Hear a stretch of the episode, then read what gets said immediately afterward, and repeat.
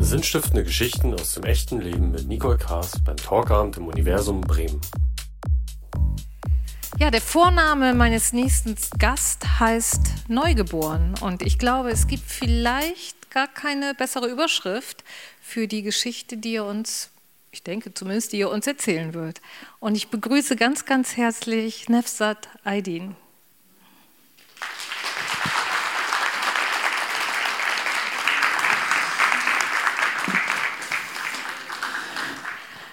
Guten Abend. Schönen guten Abend. Ich freue mich sehr, dass du meiner Einladung gefolgt bist. Hast du es jetzt schon bereut?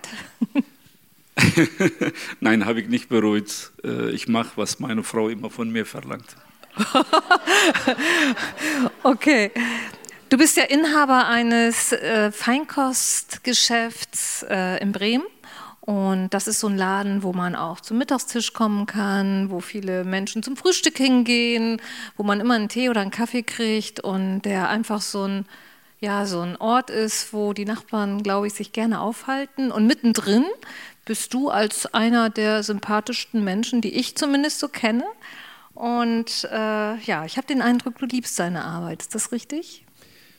Ja, richtig. Äh, das mache ich sehr gern. Daher arbeite ich auch dann eben sieben Tage. Dank meiner Frau natürlich. Ohne ihre Unterstützung hätte ich das auch nicht hinkriegen können.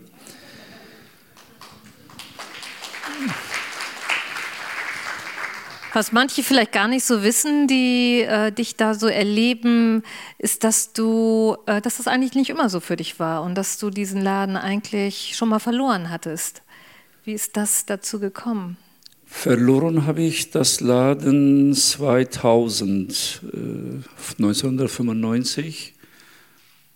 Entweder musste ich arbeiten gehen oder mich selbstständig machen. Damals war ich süchtig, ohne dass ich das gewusst habe. Wenn ich jetzt arbeiten gehen würde, hätte ich dann eben nicht so viel Zeit, Geld sowieso dann eben nicht unter der Hand gehabt und wollte ich mich selbstständig machen. Und meine Frau hat mich auch dabei unterstützt, wenn du selbstständig werden willst, komm, mach dich selbstständig. So bin ich zur Selbstständigkeit gekommen, aber wie gesagt, ohne es zu wissen, dass ich eigentlich äh, süchtig bin. Was für eine Art Sucht? Sucht Spielsucht war das. War das. Mhm. Und zu dem Spielsucht bin ich äh, rein zufällig gekommen, ohne dass ich geahnt habe. Ich bin 1978 nach Deutschland gekommen, um zu studieren. Nach zwei Jahren bin ich mit meiner Cousine verlobt gewesen. Die noch in der Türkei lebte? Die in der Türkei lebte. Mhm. Nach äh, vier Jahren, fünf Jahren war dann dann eben Schluss, in dem sie dann eben hingeschmissen hat. Den Grund, den tatsächlichen Grund weiß ich heute auch noch nicht. Und ohne dass ich das gewusst habe, warum wir getrennt sind, habe ich keine Ruhe gehabt. Ich habe nur nachgedacht, warum, warum, warum. Und irgendwann an einem Tisch, wo ich dann eben äh, gearbeitet habe, jemanden vertreten habe, in einer Teestube, in einem türkischen Teestube, habe ich jemanden vertreten und dabei habe ich festgestellt danach, dass mein Gehirn irgendwie Ruhe hatte, wo ich dann eben bis dahin immer nachgedacht habe, die Fragen, die ich dann eben nie beantworten konnte, mir gestellt habe. Und dann habe ich angefangen weiterzuspielen. Am Anfang ging es um nur um Tee, und aber die anderen wollten dann um Geld auch spielen. Und ich so gut, warum denn nicht? Mache ich auch mit. Und so hat sich dann eben gesteigert. Und für dich war es immer noch ein Zeitvertreib? Das war Zeitvertreib. Obwohl es dann eben finanziell auch dann eben bitteschön mich äh, betroffen hat. Es ging aber nur um 100, um 200 maximal im Gesamt. Als ich 1995 äh, den Laden äh, aufmachen wollte, hatte ich lächerlichen 300 Mark damals Schulden gehabt, den ich natürlich mit dem Eröffnung des Ladens schnell dann eben bezahlt habe. Aber danach kam mir doch der Sucht, von dem ich nicht wusste, der hat mich dann eben sozusagen weitergeführt. Ich habe ja eben ein bisschen erzählt, wie ich dich heute in deinem Laden erlebe. Was warst du damals für ein Mensch in deinem Laden? In den ersten Selbstständigkeit war ich selber nicht ich, mehr eigentlich meine Sucht, der mich eigentlich schon im Griff hatte. Jedes Mal, wenn ich nach Hause kam, habe ich mich vor meiner Frau dann geschämt. Obwohl ich wusste, dass ich ihr dann eben eigentlich nichts Gutes tue, aber der Sucht hatte mich dann. Und da konnte ich auch dann eben die anderen Menschen auch sehr gut verstehen, die mit dem Sucht, sei es Drogensucht, sei es was anderes, könnte ich den sehr gut äh, verstehen bis 2000, wo es dann eben tatsächlich gegen die Wand gefahren bin.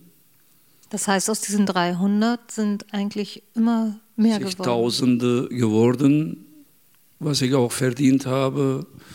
Die waren sowieso auch dann eben mit dabei weg.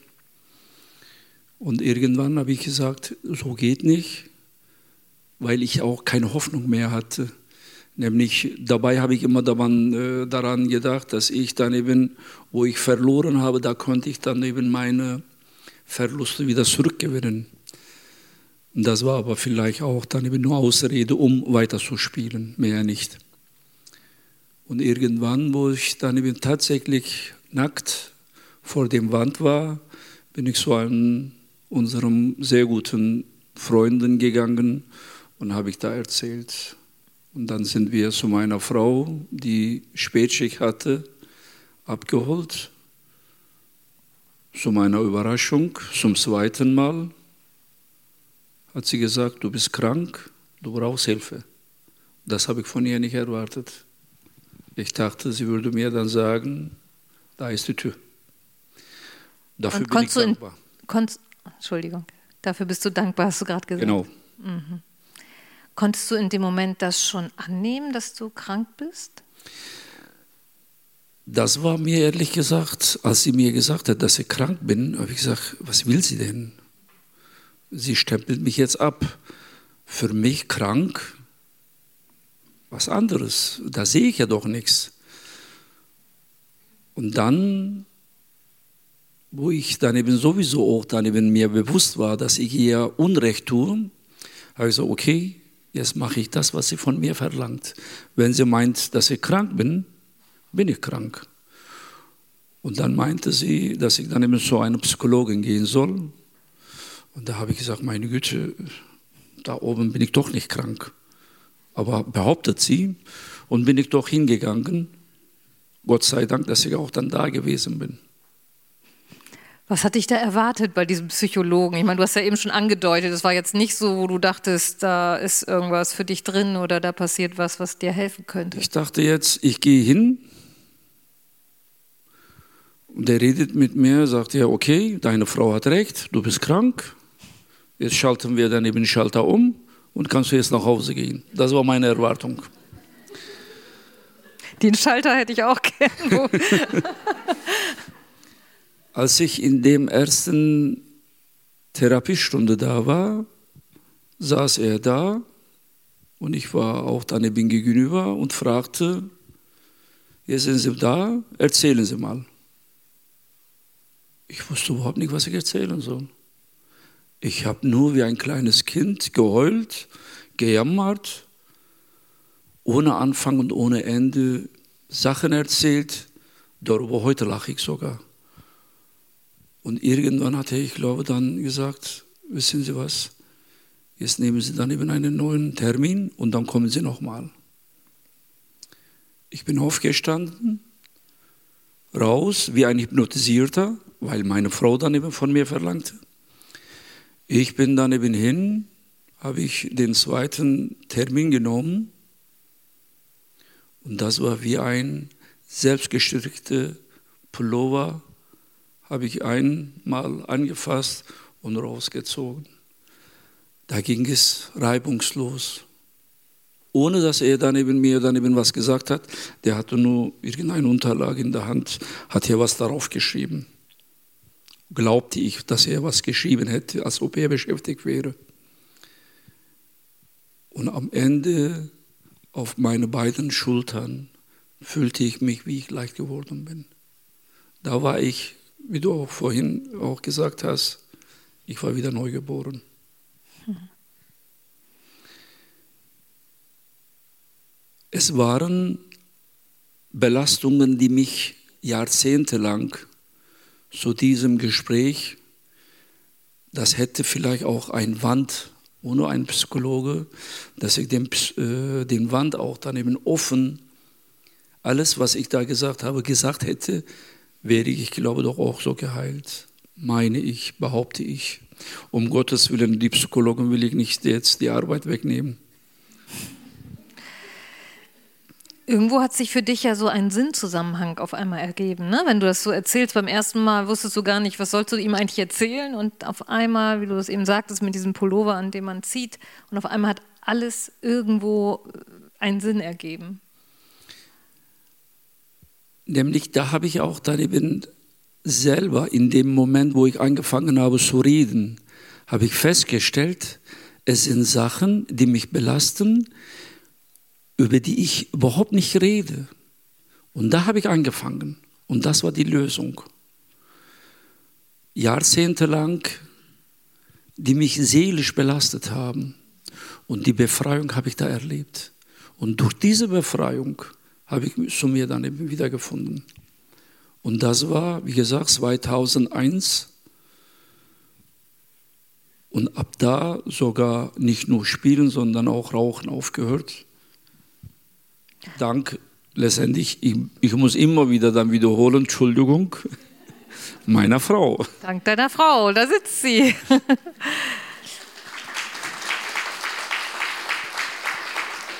Aber ich glaube, man muss auch sagen, auch dank dir selber, weil du hast dich ja darauf eingelassen. Ne? Du, hättest, du hast ja gesagt, du hast es erst gar nicht, ihr ja auch nicht wirklich geglaubt, dass du krank bist. Aber irgendwo hast du dich darauf eingelassen. Doch, äh, stimmt das schon. Also äh, das habe ich auch dann eben in der AAs. Das ist eigentlich anonyme Alkoholiker. Mhm. Äh, als Spielsüchtiger habe ich da Platz gefunden, um Therapie zu machen. Und da hat man äh, uns gesagt oder erzählt, dass wir eigentlich nur wir uns selber helfen können. Von außen kann ein Süchtiger keine Hilfe bekommen. Wir können von außen jemanden, der süchtig ist, nicht helfen. Er muss selber sich helfen. Mhm. Aber dabei muss natürlich auch die Unterstützung von außen auch daneben sein. Mhm. Ohne diese Unterstützung, ich glaube, schafft ein Süchtiger, egal was für eine Sucht, schafft alleine auch nicht. Mhm. Um vielleicht auch deine, deinen Weg hier in Deutschland noch mal ein bisschen besser zu verstehen. Du hast ja von schon kurz angedeutet, bist mit 18, glaube ich, schon nach Deutschland gekommen, also noch sehr jung zum Studieren. Sehr jung zum Studieren gekommen, allein, unerfahren, naiv, von der Welt nichts gesehen und mit einer Kultur, seit ich meiner Kindheit immer wieder offene Fragen gehabt habe im Gedanken, aber nicht aussagen dürfte, weil man mich, mich nicht verstehen würde. So bin ich dann eben nach Deutschland gekommen, bei meinem Bruder untergekommen, wo ich schnell dann eben festgestellt habe, dass ich auch nicht unbedingt so gewollt bin. Mhm. Und dabei habe ich auch festgestellt, so kannst du dein Studium auch nicht abschließen obwohl du jetzt zum Studieren hier gekommen bist. Und die Ausländerbehörde hat immer wieder natürlich sehen wollen, was ich dann eben mache, meinen Deutschkurs, meine Zulassung für mein Studium. Aber musste ich von einem zu den anderen Fächern immer meine Zulassung tauschen, damit man mir überhaupt Erlaubnis gibt, dass ich dann eben meinen äh, Deutschkurs an der Uni in Münster besuchen kann. Und irgendwann habe ich gesagt, so geht nicht, muss ich dann eben zurück. Aber die Kraft habe ich auch dann eben nicht gehabt, selber zurückzugehen. Was für ein Gesicht hätte ich dann eben. Was hätte das bedeutet, gehabt. nach Hause zu gehen? Genau. Und deswegen bin ich dann eben äh, bei meinem, weil man beim Ausländerbehörde hat man mir dann eben monatlich Aufenthaltserlaubnis gegeben. Und bei meinem, beim letzten Mal, wo ich dann eben da war, wo sie waren, wieder dann eben jetzt Frage nach Frage, dann eben, was ich tue, wie lange ich dann eben vorhabe und, und, und. Und irgendwann habe ich gesagt, wissen Sie was, Sie müssen mir dann eben mein Aufenthaltserlaubnis geben und nicht nur einen Monat, sondern mehr. Mit der Hoffnung, dass man mich dann eben sofort ausweisen würde, weil wo ich herkomme, so redet man mit Beamten nicht. Glaubte ich hier auch dadurch die Chance zu bekommen, doch ausgewiesen zu werden, dann könnte ich ja doch zu Hause sagen, ich nicht freiwillig gekommen, sondern man hat mich dann eben zurückgeschickt. Das heißt, du verlierst nicht dein Gesicht, weil du nicht dein so Studium ungefähr. Äh, nicht sozusagen nicht geschafft hast, in Anführungsstrichen, sondern der Staat hier hat dich rausgeworfen. Aber so einfach war das nicht, ne? So einfach war das nicht, weil ich bis dahin die deutsche Kultur noch nicht kennengelernt habe. Die arme Frau ist aufgestanden und rausgegangen und mich allein in ihrem Büro gelassen. Und da habe ich dann eben endlich mal, glaubte ich, erreicht zu haben, was ich haben wollte. Nach gefühlt Viertelstunde später kam sie und dann sagte sie dann eben, kommen Sie bitte raus und warten Sie hier. Ich dachte, jetzt kommen dann die Polizisten und dann führen mich ab. Nein, ihre Vorgesetzte wurde ähm, äh, über die Sache dann im Sachlage dann eben unterrichtet und er wollte mit mir reden. Ich bin bei ihm gewesen, sagte er, ich gebe Ihnen noch ein halbes Jahr und nach halbes Jahr sehen wir uns. Und da war ich enttäuscht. ah, das ist selten, dass es so rumläuft, ne? ja, wie gesagt. Aber, ja, zu der Zeit war es auch schon, ich weiß nicht, ob es zu der Zeit war, aber dein Körper hat, glaube ich, auch schon eine Sprache gesprochen. Du hattest auch körperliche Probleme, ne? Ich hatte körperliche Probleme, ja. Ich hatte dann eben äh, von zu Hause aus äh, Belastungen mit nach Deutschland gebracht, die mich dann eben, ich habe immer für die anderen da gewesen, versucht da gewesen zu sein. Ich habe alles runtergeschluckt. Und das hat meine innere, inneres Leben, meine Seele kaputt gemacht, ohne dass ich das gewusst habe. Gleichzeitig hatte ich auch dann eben mit, bevor ich nach Deutschland kam, angefangen, mein Rückenleiden, Bandscheibe. Mhm. Gleich nachdem ich auch dann äh, mit der Verlobung zu Ende war, hat äh, mein guter Freund, der mittlerweile verstorben ist, dafür gesorgt, dass ich auch dann operiert werde. Schon mit 24, 25. An zwei Wirbelsäulenstellen operiert gewesen. Aber diese Belastungen haben letztendlich dann eben mich dann eben aus meiner ganzen Bahn rausgeworfen.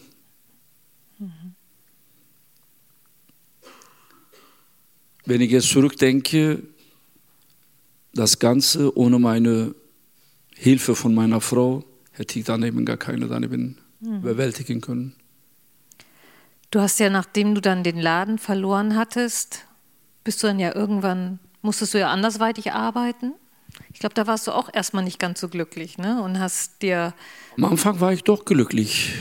Endlich mal nach vier Monaten Arbeitslosigkeit mit vielen finanziellen Schwierigkeiten. Das ist auch eine lange Geschichte, natürlich wegen meiner Sucht. Und irgendwann, wo ich dann eben angefangen habe zu arbeiten, habe ich mich gefreut. Mit voller Kraft habe ich dann eben mich dann eben engagiert. Aber nach kurzer Zeit habe ich festgestellt, dass die Leute uns dann eben missbrauchen, ausnutzen, ausbeuten.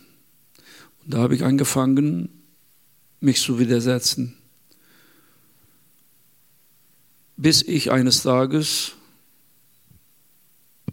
einen, das war auch dann eben eine andere Therapie, Konfliktmanagement als äh, Bildungsurlaub. Bildungsurlaub war mhm. das. Die Bildungsurlaub wollte ich dann eben dem Arbeitgeber dann eben zeigen, dass man seine Rechte auch dann eben doch als Arbeitnehmer bekommen kann. Habe ich ja doch niemand gelernt. Bildungsurlaub beantragt, ne? In dem Betrieb, ich war der Einzige, der dann äh, beantragt hat. Sogar der Vertreter der, von der Geschäftsführung war dann bei mir, lief dann eben neben mir und dann fragte, wie es mir geht. Und dann sagte er, dass er dann eben gehört hätte, dass ich dann Bildungsurlaub machen möchte, ob ich dann eben mir gut überlegt hätte. Aber äh, die Arbeit war für mich dann eben letztendlich nur Last. Wäre mir dann eben egal, ob sie dann mir kündigen oder nicht. Habe ich gesagt, doch, das habe ich vor und will ich machen. Ich glaube, zehn Tage Konfliktmanagement habe ich mir ausgesucht. Es gab Englischkurs, Reise, Biologie. Strecken auf Malta oder irgendwas. Und was weiß ich noch. Er hat gesagt, meine Güte, das interessiert mich nicht. Und irgendwann, warum auch immer, habe ich Konfliktmanagement gelesen. Ich habe gesagt, das mache ich. Gut, dass ich das genommen habe. Und seitdem bin ich nochmal neu geboren. Warum? Ich melde mich da an, warte. Sogar danach habe ich auch daneben gesagt, ich glaube, alle Arbeitgeber müssten daneben sich gut überlegen und seine Arbeitnehmer zu diesem Konfliktmanagement schicken. Weil man auch dadurch dann eben lernt, sich kennen und einen anderen Blickwinkel. Bis dahin glaubte ich, dass die anderen Schuldigen sind, ich nicht. Obwohl meine Frau immer wieder gesagt hat, du bist schuld daran. Und ich bin dann eben in die Decke gegangen. Ich sage, geht nicht. Es kann nicht sein, dass die anderen, anderen äh, Recht haben. Und an dem ersten Tag, wo ich dann eben in diesem Konfliktmanagement war, die Professorin sagte auch, wir sind hier, weil wir Probleme haben. Ich sage, nein, die anderen sollten eigentlich hier sein. Und das habe ich nach dritten Tag bereut, zu sagen. Nach dritten Tag, ein paar Versuche haben wir gemacht und dabei habe ich mich entdeckt. Und was für ein Schmarrn war das? Das erzähle ich aber doch eben so, man muss auch bereit sein, seine eigenen Fehler einzugestehen. Und wenn wir das tun, ich glaube, kommen wir weiter voran. Ja, und irgendwo ist ja auch dann danach was passiert, nämlich du bekamst einen Anruf der dich ja auch. Nee, bevor der Anruf kam, kam dann eben vom Betriebs, äh, von dem äh, Landesversicherungsamt, äh, Rentenversicherungsamt, ein Schreiben, wie Sie in den letzten fünf Jahren gearbeitet haben, können Sie jetzt auch äh, damit rechnen, dass Sie 250 Euro Rente bekommen. Hm. Und da habe ich angefangen, äh, mir dann eben neue Wege zu suchen wollte ich nochmal mich selbstständig machen. Und meine Frau sagte, okay, ich glaube, dass du dann eben nicht mehr krank bist, aber überleg dir gut, wenn das Laden, was du heute dann eben nach Hause mitbringst, nicht rauswirft, danach kriegst du keinen Job mehr. Überleg dir gut. Er sagt, da hast du recht. Habe ich aufgegeben. Aber nach kurzer Zeit, vielleicht nicht mal nach einem Jahr, habe ich einen Anruf gekriegt von meinem Nachfolger, der mich fragte, ob ich sein Nachfolger werden will. Von deinem Laden, ehemaligen Laden. Von meinem ehemaligen Laden, genau.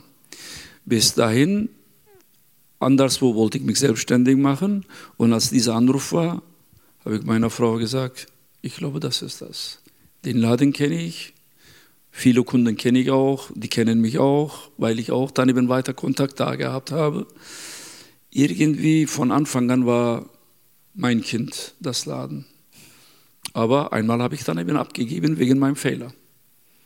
Was war das für ein Gefühl, als du wieder in diesem Laden standst? Ich war da, ich war der glücklichste Mensch, habe ich mir dann vorgestellt, weil ich zweite Chance nochmal dann bekommen habe. hätte ich nie gedacht, träumen können, dass ich diesen Laden wieder bekomme. Nach dritten Tag habe ich angefangen zu heulen, als meine Schwester mich angerufen hat und sagte, was ist denn los mit dir? Ich sagte, du, vor Freude weine ich, weil ich dann eben nach dritten Tag zum ersten Mal, obwohl ich schon davor fünf Jahre den Laden gehabt habe, kein einziger Tag von morgen bis abend da in dem Laden gewesen. Und jetzt drei Tage ununterbrochen bin ich da gewesen. Ich freue mich, dass ich den Sucht überwältigt habe. Das war für mich Beweis. Wie siehst du das mit der Sucht? Ist die jetzt weg? Die Sucht ist, wie ich im AAS gelernt habe, immer da. Er wartet nur noch mal zu packen. Deswegen rede ich auch mit jedem, der in meinem Laden kommt, wenn es dann eben erlaubt, wenn es irgendwie durch Gespräch dazu kommt, dass ich ehemalige Süchtiger bin, dass ich alles gegen die Wand gefahren habe und heute ich bin der Glücklichste, dank meiner Frau und gehe ich dann eben weiter. Und viele wundern sich, warum ich so offen rede. Meine Antwort darauf war immer, ich rede nur deswegen, weil ich mit mir rede, zu mir rede. Das ist für mich weitere Therapie. Wenn ich Ihnen verheimlichen würde, habe ich Angst, dass es dann eben der Sucht weiter dann eben mich dann eben überwältigen würde. Somit sperre ich mir den ganzen Weg. Wenn einer von hier jetzt Gästen mich irgendwo vor einem Spielothek sehen würde, würde ich mich schämen. Damit mache ich mir dann eben mindestens für diese Leute den Weg mir dann eben sperre ich. Ich brauche nicht dann eben zum Spülothek zu gehen, bitte sperren Sie mich zu sagen, sondern offen mit den Menschen zu reden. Ich habe wirklich eine unglaubliche Hochachtung vor deinem Weg, vor deiner Größe, die du mehrfach bewiesen hast. Ich freue mich für dich, dass du so eine wunderbare Frau hast und ich freue mich, dass es deinen Laden gibt. Also, Nefsat, vielen, Dankeschön. vielen Dank, dass du hier warst und deine Geschichte erzählt hast. Dankeschön. Dankeschön für die Anladung auch. Das hat mich gefreut. Sehr, sehr gerne. Dankeschön.